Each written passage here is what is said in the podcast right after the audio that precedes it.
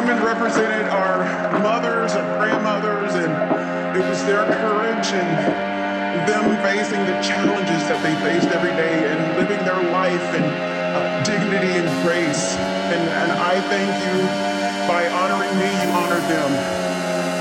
I, um, you have no idea.